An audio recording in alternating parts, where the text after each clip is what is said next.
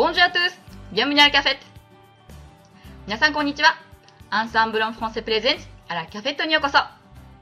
フランス、フランス語が大好きなあなたに旬な情報をお届けする番組です。メインパーソナリティのやすこです。本日も楽しくお話をさせていただきます。本日はアンサンブルメイトでいらっしゃいますあきおさんを当番組にゲストとしてお呼びいたしました。こんにちは、あきおさん。こんにちは。よろしくお願いします。はい。あきおさんはですね、ロズデンさんというお名前でブログを書いているブロガーさんでいらっしゃいますけれども、私、あの、ロズデンさんのブログが大好きでですね、実は私かなりロズデンさん、秋代さんのことをよく知っているんですけれども、今日は秋代さんご本人から自己紹介をしていただきます。よろしくお願いします。はい、えー、皆さんこんにちは。アンサンブルメイトの秋代です。えー、神戸市に住んでいます。えー、フランス語の学習歴はだいたい7年ぐらいで、えーと、アンサンブルの方には、えー、去年、えー、2014年の夏頃からお世話になって勉強させていただいています。今日はよろしくお願いいたします。よろしくお願いいたしま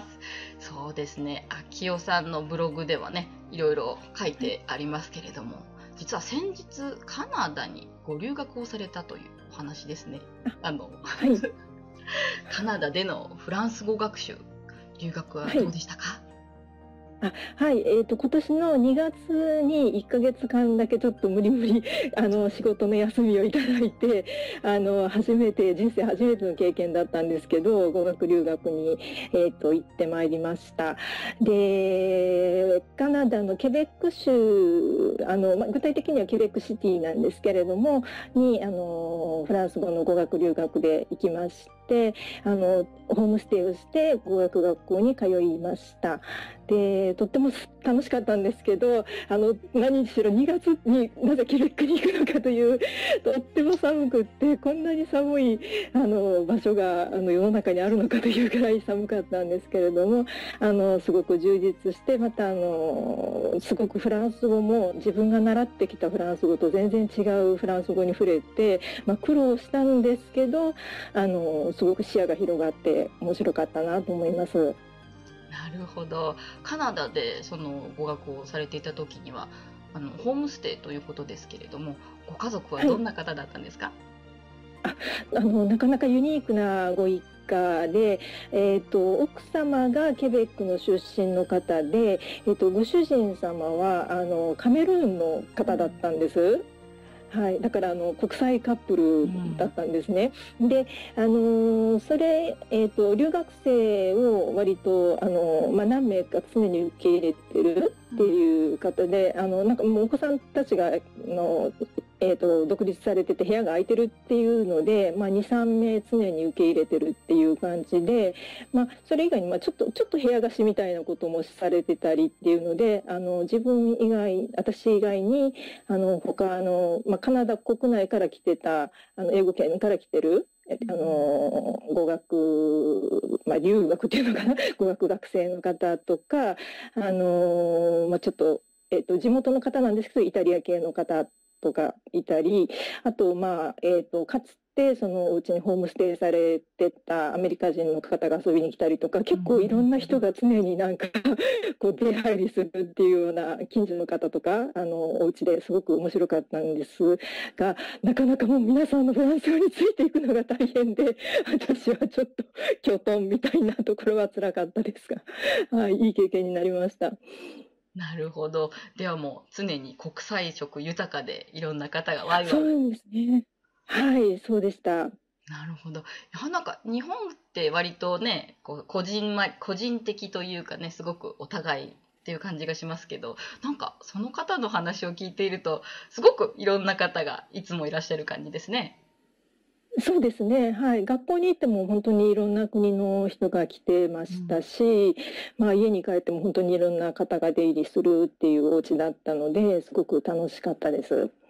なるほど。その2月で寒かったとおっしゃいましたけれども大体どれぐらい、はい、何度ぐらいなんですか？カナダの2月って。そうですね。あの寒い時で、どれぐらいだったんだろう、マイナス30度以下ぐらいになる。で、今日は暖かいねっていうので、マイナス十何度とかいう感じで、あの日本からヒートテックとかをいっぱい買って持って行ったんですけど、なんかヒートテックにを2枚重ねにしてもまだ寒いみたいな感じで。はい、もう本当にあの全然寒さが経験したことがない寒さでした。想像を絶しますね。マイナス30ですか？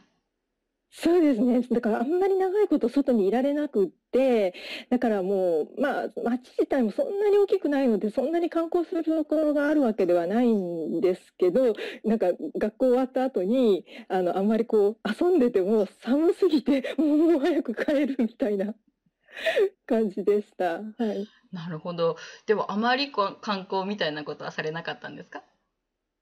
結構街歩きはしたので、もう、でも本当にそんなに大きな街ではないので、もう、ちょっと行ったら街中見尽くしたかな、みたいな。でもすごい、あの、世界遺産に指定されている、あの、とっても綺麗な街なので、はい、あの、次はぜひ夏に行きたいと思います。そうですね。例えばカナダとかってこう、川とかが凍るって聞いたことあるんですけど、本当に凍ってました？はい、え、凍ってました。あの、流氷がこう、川を流れてて、はい。で、ちょうどなんか私が行った時に、あの、冬のなんかフェスティバルの時期だったんですね。ウィンターカーニバルっていうか、あの、その時期でいろんなイベントをやってたんですよ。で、その中で一番面白かったのが、あの、その、氷上の、あの、氷の、その流氷の中を進むカヌーレースっていうのがあって、それがすごい迫力で、でもなんか、いや、見てる方なんか、み、なんて言うんですかね、あのレースもそのだから氷の上なのであのカヌーを押していくんですよあの漕ぐんじゃなくて氷の中を、うん、でなんかカヌーを押さう方に見る方って感じで 本当にあの何をこの寒いのにみんなで盛り上がっているのかみたいな。でもすごいそれはあの面白かったです。はい。なるほど。やっぱウィンタースポーツとか氷というスケートとかもやっぱり普通のね、川でもできちゃったりするもんですかね？え、なんか街の中心にスケートリンクがあって、なんかみんな結構スケートしてましたね。はい、私はしなかったんですけど。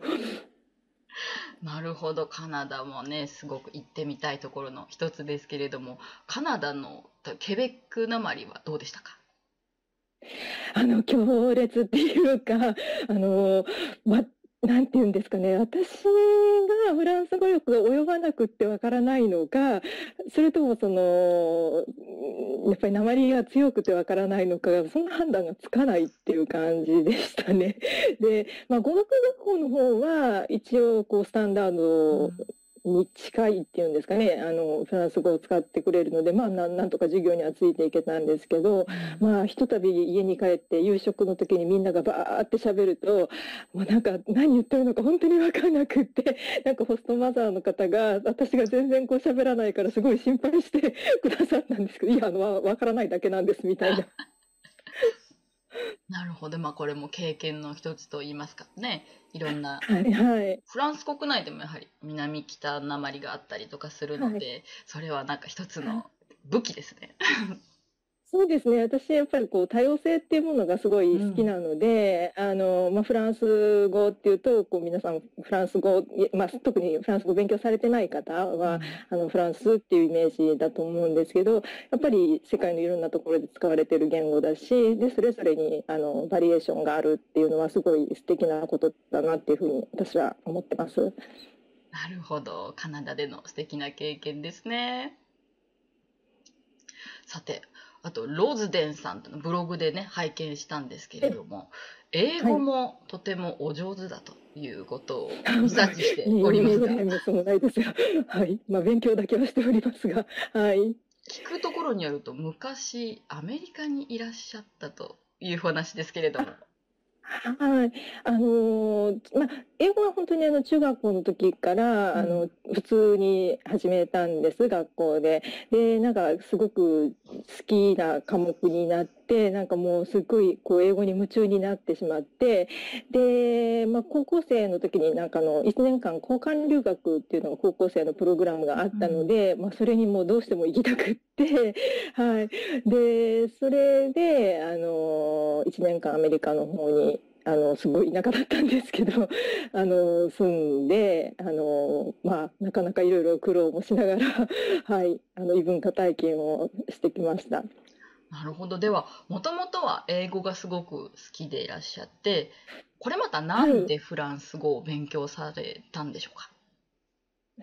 そうですね。英語が本当にずっと好き。まあ、ちょっと大学の時は、あの、英語専攻ではなかったので、ちょっと離れてしまってたんですけれども、まあ、なんかその交換留学に行ったら、なんかちょっと目標を達した感じになってしまって、あの、ちょっとそこから英語に少し離れてしまっ、英語から離れてしまったところがあったんですけど、まあ、就職してから、こう、やっぱりちょっと時間、仕事に余裕がある時とかは思い出したように英語の勉強をやったりとか、あの、してまして、て、で、まあ、使わず離れずって感じだったんですね。で、ずっと結構長いこと、あの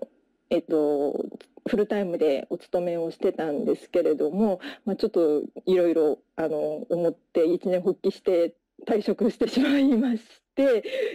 ちょっとしばらく失業暮らしをしてたんです。で、その時に、あの、まあ、あまりに時間があるので、どうしよう、この時間みたいな感じで、あの、じゃあなんか、まあ、せまあ、英語はその時勉強、だからせっかく時間ができたからって英語の勉強してたんですけど、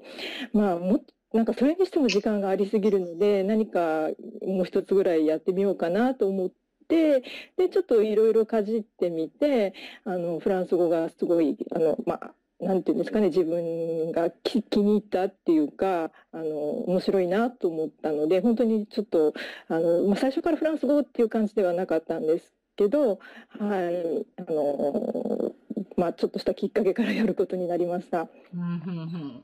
なるほど。そして、ね、実は私、ロズデンさんのブログで読んだんですけど、まさしくその言葉を、最初は好きだったのに浮気しちゃってみたいな、すごく面白い表現をされてまして。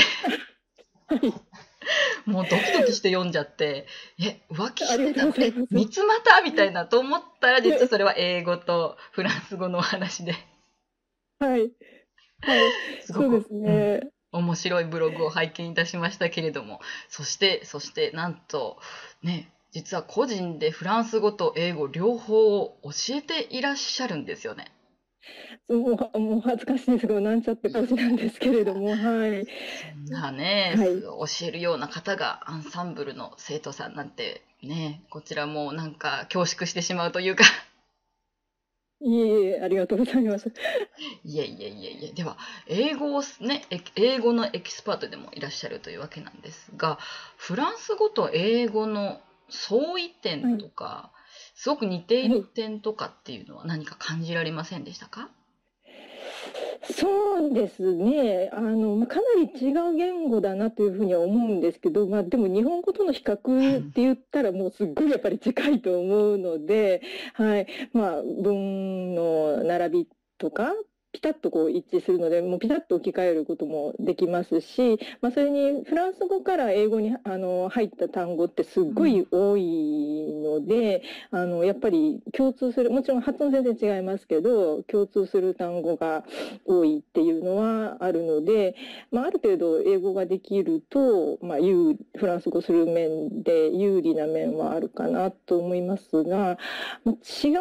面っていうとそうですね。例えばうーんあのすごいフランス語で便利な表現に「オン」ってありますよね。はい、あの